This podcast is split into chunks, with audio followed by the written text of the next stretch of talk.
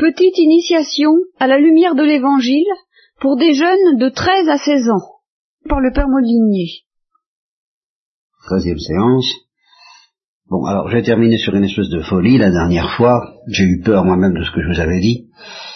Alors, euh, c'est comme si on était arrivé à un, point d'orgue avec cette idée de mourir d'amour. On va pas foncer plus vite, on va plutôt s'arrêter, revenir en arrière, et puis euh, parler à bâton rompu autour de tout ça, autour de la vocation, et autour de peut-être autour de la mort d'amour, peut-être, peut-être. Ah, mais on va procéder un peu n'importe comment, au, hasard.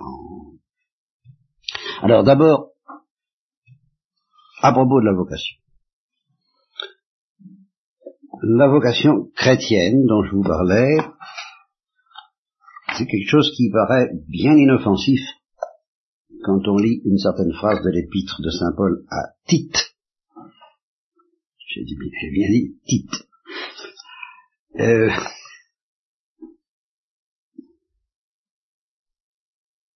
voilà, la grâce de Dieu, source de salut pour tous les hommes, s'est manifestée nous enseignant à renoncer à l'impiété et aux convoitises de ce monde, pour vivre et on a lu ça récemment à la messe pour vivre dans le temps présent, dans le siècle présent, comme des hommes raisonnables, justes et religieux. Ça mange pas de pain, à première vue. On ne demande pas mieux. Bon. Reste que, dans un monde comme celui que vous commencez à soupçonner qui existe, avec tout ce que vous savez, sur lequel je ne reviens pas, on en a déjà parlé, on en reparlera, que vous voyez tous les jours euh, dans, le, journal, à la télévision ou au lycée, avec un monde pareil, vivre comme des hommes raisonnables, euh, justes et religieux, c'est une une folie d'une certaine façon. Je veux dire que c'est insensé, c'est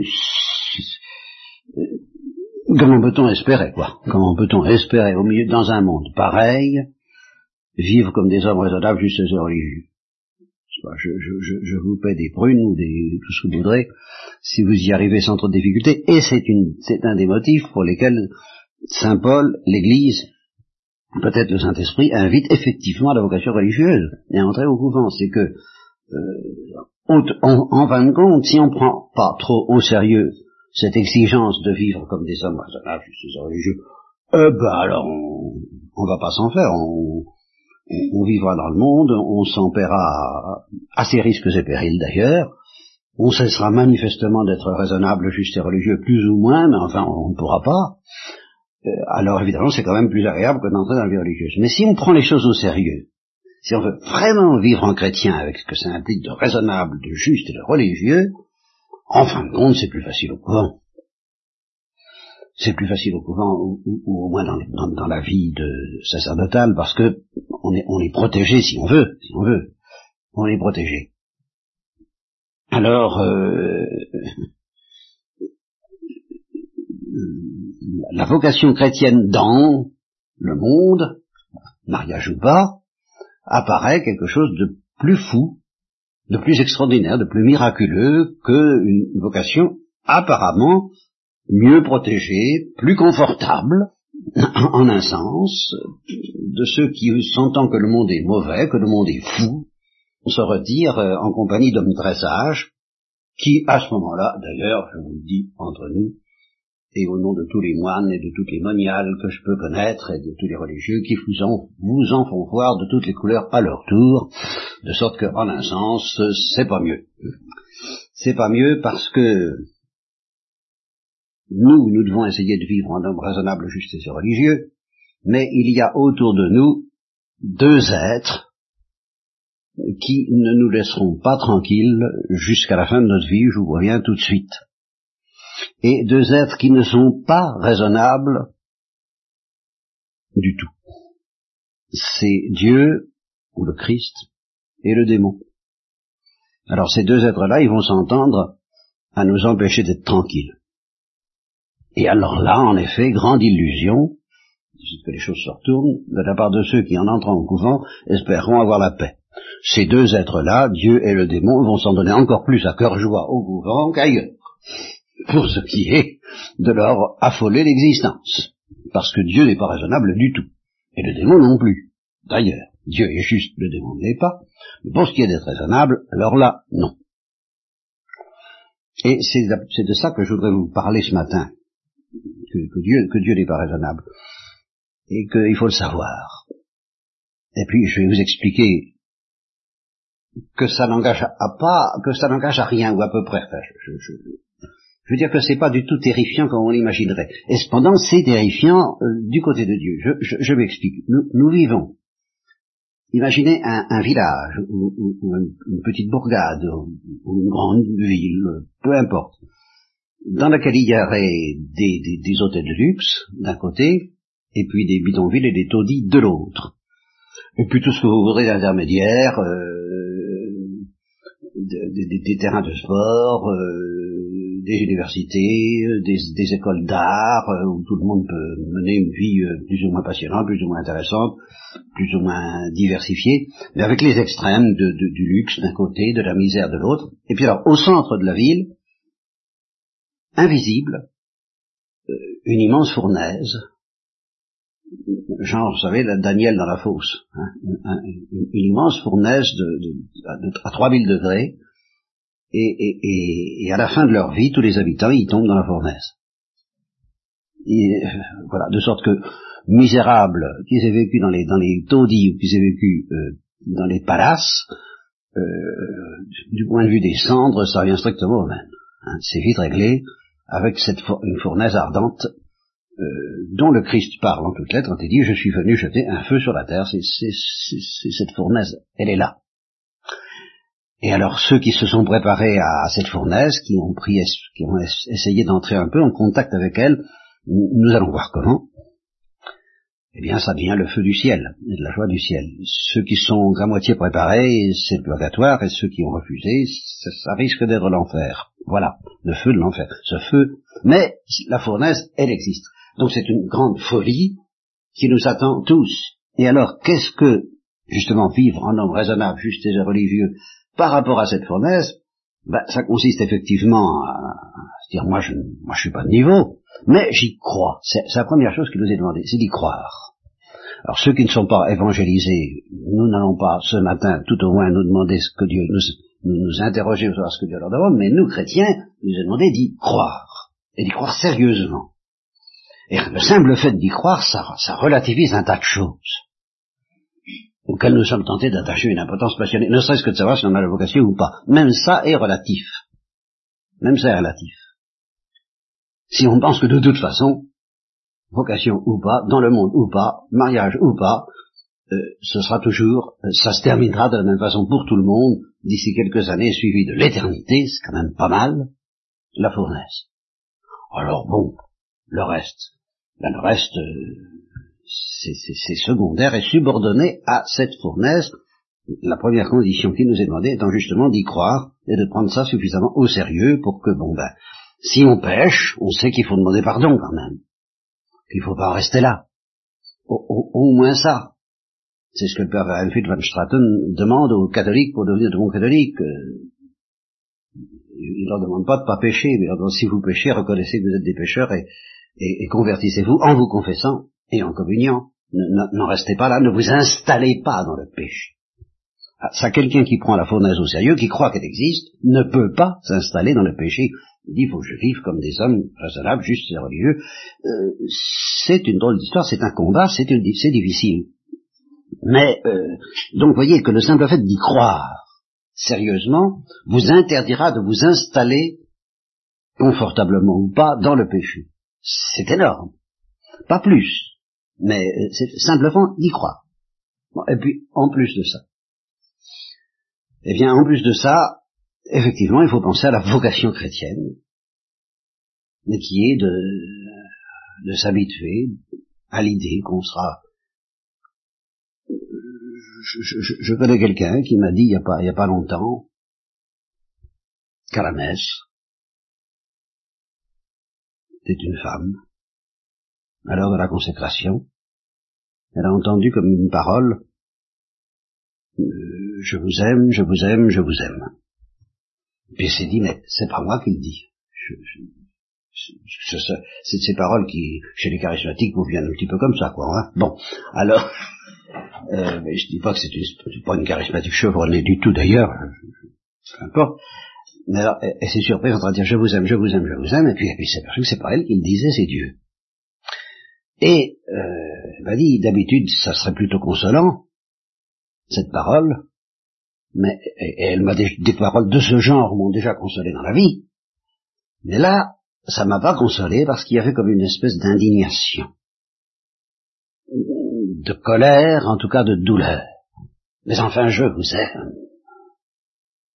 Et qu'est-ce que vous en faites de cet amour? Et j'ai eu peur. Et j'ai eu peur. Et je suis resté euh, dans les nuages un peu toute la journée. Maintenant, c'est tombé, m'a-t-elle dit. Mais euh, j'ai quand même, pendant 24 heures, j'ai vécu dans une joie, oui, mais dans une peur aussi. cet amour m'a fait peur. Je vous aime, je vous aime. Je n'avais pas réalisé à quel point c'est grave et magnifique, magnifique, beau, splendide, merveilleux, exultant tout son mais grave et que ça peut faire un peu peur parce que nous sommes tellement légers à côté de ça. Alors les questions de vocation à côté de ça. Alors là, il y a une phrase de Marthe Robin dont j'ai l'intention de vous parler, parce que Marthe Robin, c'est quelqu'un que je connais peu, mais que je mets à connaître. Je m'aperçois, je vais vous l'expliquer, que c'est quelqu'un de, à certains égards, beaucoup plus simple que Thérèse de l'Enfant Jésus, et en même temps moins innocente. Nous allons voir pourquoi. Euh, elle, euh,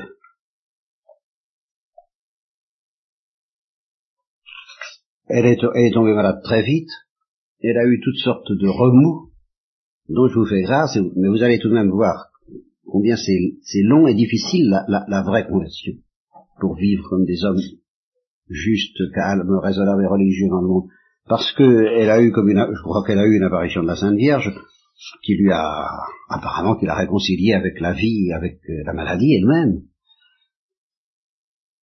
Et puis, elle a quand même un peu espéré guérir, elle était encore qu'à moitié malade, elle avait dans les, autour de 20 ans, et sentant la vocation, la vocation chrétienne, mais avec une telle intensité, le feu dévorant, le feu dont je parle, la fournaise, Élie, Élie, c'est le, feu du ciel, c'est le Carmel.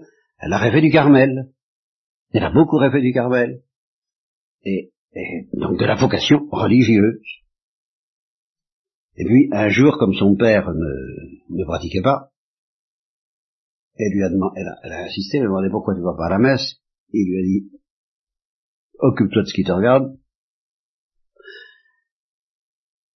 Et alors là, elle a compris que c'était pas la peine d'insister en effet, et que ça se passait par la prière, que la conversion de son père, elle l'aurait par la prière, alors elle dit, je me donnais à Dieu d'une manière absolue, non pas en choisissant d'être carmélite, mais en ne choisissant rien du tout.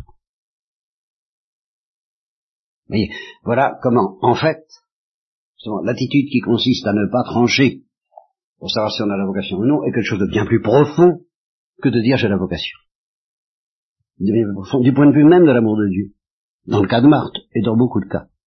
En ne choisissant rien du tout, ça va. C'est plus exigeant de ne rien choisir du tout que de choisir même d'être religieux. C'est plus exigeant. Alors évidemment, on peut en profiter pour dire je ne choisis rien du tout, autrement dit, euh, secrètement, je refuse absolument et farouchement d'être religieux. Alors ça, c'est de la triche. Moi, je ne choisis rien. Euh, non, non, non, non, je ne faisais rien, euh, ce sera ce que tu voudras, le mariage, voilà, tu pars. Bon, alors je, je, glisse sur cette euh, forfaiture, sur cette caricature, mais, authentiquement, c'est plus profond. Et alors là-dessus, après ce don total, merveilleux et admirable, elle est retombée malade, encore un peu plus, et elle est allée prendre les eaux à Saint-Péret, dans un point de, de la centrale, pour se soigner. Ça n'a pas donné grand-chose, sauf qu'elle a rencontré un prêtre, et alors là, vous allez voir, justement, à quel point euh, elle avait besoin de se convertir comme vous et moi. Ce prêtre s'est aperçu qu'elle était révoltée. Et franchement révoltée contre, devant la souffrance. Et il l'a exhorté pour accepter son épreuve, afin d'en faire un élément moteur de sa vie en union avec le Christ. Bon, très bien, ce sont de belles paroles, mais pour le faire, il faut le faire. C'était pas fait. Elle était encore en révolte. Et à quelque temps de là, et c'est ici qu'intervient un exemple, alors tout à fait saisissant, de ce que Dieu nous demande, de ce que Dieu peut nous demander, de ce que Dieu vous demandera un jour ou l'autre. C'est que, je ne sais pas si vous connaissez Marthe Robin, si vous en avez entendu parler, en tout cas vous avez déjà assisté plus ou moins à, la messe, euh, n'est-ce pas, euh, au vendredi saint et aux souffrances de la passion. Bon, Marthe Robin a revécu pendant 50 ans toutes les souffrances de la passion, comme peut-être euh, plus que François d'Assise et d'autres stigmatisés. Je, je, suis tenté de dire que quand on voit ce qu'elle a vécu pendant 50 ans, la manière dont le Christ lui a fait revivre tout, les plaies, le, crucifiement des, mains, des pieds, du cœur, la couronne d'épines, quand on est pendant 50 ans, et sans manger, et sans boire, et sans dormir, ce qui fait 75 ans, parce que nous, nous, dormons un tiers de notre vie. Bien, ça fait un, bon bail. Quand, quand, on voit ça, euh, ben je ne sais plus ce que je voulais dire, moi, attendez. ça, ça, ça, va. Oui, c'est ça, on se dit, euh, elle, elle, avait une sorte de messe dont, elle était l'hostie, dont Jésus-Christ lui-même en personne était le prêtre, et dont François d'Assise était l'enfant de cœur. Voilà. ce que je suis tenté de dire. Et, tous les stigmatisés, comme euh, Gemma Galgani, euh, même Catherine de Sienne, euh, comparé à ça, c'est l'impression qu'on a. Donc c'est tout de même inouï. Alors on va se dire, oh bah, ça me concerne pas si ce n'est pour adorer, admirer, euh, remercier, euh, ou m'étonner, ou me révolter, ou m'inquiéter, ou tout ce qu'on voudra, euh, trembler, mais pas pour imiter ça, c'est pas ça que je ne serai pas capable de vivre ça, et en effet. Mais ce que je vais vous raconter là, tout le monde peut le vivre un jour ou l'autre. Et elle a eu du mal, ça a été justement un, grand tournant de sa vie. Toutes les choses extraordinaires qu'elle a suivies, je ne dis pas qu'il n'y a pas eu de mérite, mais apparemment, il n'y a pas eu de combat parce que le Christ ne lui laissait pas le choix. Et elle était bien contente, elle disait oui sans difficulté, mais elle n'avait pratiquement pas le choix. Là, elle a eu le choix. Et alors là, c'est impressionnant parce que c'est une toute petite chose. Son curé la comprenait pas du tout, ça faisait partie de ses souffrances. Elle, a dit elle-même, il était peut-être très bon, mais il laissait sa bonté à la porte quand il entrait me voir. Charmant, bien. Alors, euh, un jour, il vient la voir tout de même pour lui dire, écoutez, j'ai une place pour euh, le pèlerinage de Lourdes, pour le pèlerinage des balades, du diocèse de Valence. Voulez-vous? Ah ben oui. Elle espère encore guérir. Ah oui, aller à Lourdes. Alors là, imaginez tout l'espoir, tout, tout, tout l'espoir du monde dans le cœur de Marthe à propos de ce, ce pèlerinage à Lourdes. Et puis, deux ou trois jours après, il revient, il est embêté, il dit, écoutez, il, y a une de mes paroissiennes de, d'un village par là, Marie-Louise Costet, qui est très malade, qui m'a demandé d'aller à Lourdes. J'ai eu une place. J'ai pas obtenu, j'ai pas pu en obtenir deux, j'en ai qu'une. Alors elle ne dit rien. Elle ne dit rien. Et le, le texte dit tant interminable comme suspendu, nous se débattait en elle le désir ardent de retrouver la santé, la mobilité, de cesser de souffrir, de cesser d'être à charge. Lourde, la grotte de Massabielle, l'apparition à, Bernadette, tout ça qui lui rappelle sa propre vision de la Sainte Vierge de, deux ans avant ou euh, deux ans avant. Elle avait mis dans ce pèlerinage son dernier espoir de guérir, l'espérance aussi d'un réconfort spirituel. Et puis tout à coup. Alors, une paix inexprimable, accompagnée d'une certitude, d'une évidence. Elle murmure, donnez-lui la place, monsieur le curé. Voilà. Ça, ça s'appelle le renoncement. C'est pas, c'est pas, c'est pas, c'est pas terrifiant. C'est pas terrifiant, c'est à notre portée à propos d'un petit événement qui n'a pas du tout l'ampleur de celui-ci, ça m'est arrivé dans ma vie, ça a commandé ma conversion, d'ailleurs j'étais complètement incroyant. Mais ça a commencé par quelque chose comme ça, un petit renoncement. Et la paix, oui, ça, j'ai su ce que c'était, j'avais même pas si Dieu existait. Mais j'ai connu cette paix parce qu'on fait un petit renoncement, donc un grand pécheur, ou un beau pécheur, un lamentable bonhomme comme moi, est capable de connaître ça, et un événement analogue, alors autant la vie de Marc me paraît euh, rien à voir avec la mienne, là je me reconnais, et c'est là que le, le, chapitre s'appelle Le tournant. C'est là que eh, il le dit, toute sa vie a basculé à ce moment-là, parce qu'elle a dit oui. Alors voilà ce que ça veut dire, vivre comme des justes, des hommes justes, raisonnables et religieux, en face de cette fournaise qui nous attend, qui nous demande d'y croire, et qui nous demande de temps en temps de faire de toutes petites choses, toutes petites choses, comme celle-là. C'est la grâce que je vous souhaite et que je vous demande d'obtenir pour moi aussi. Ça sera court aujourd'hui, voyez. J'ai le droit d'être court, non Ça, ça va?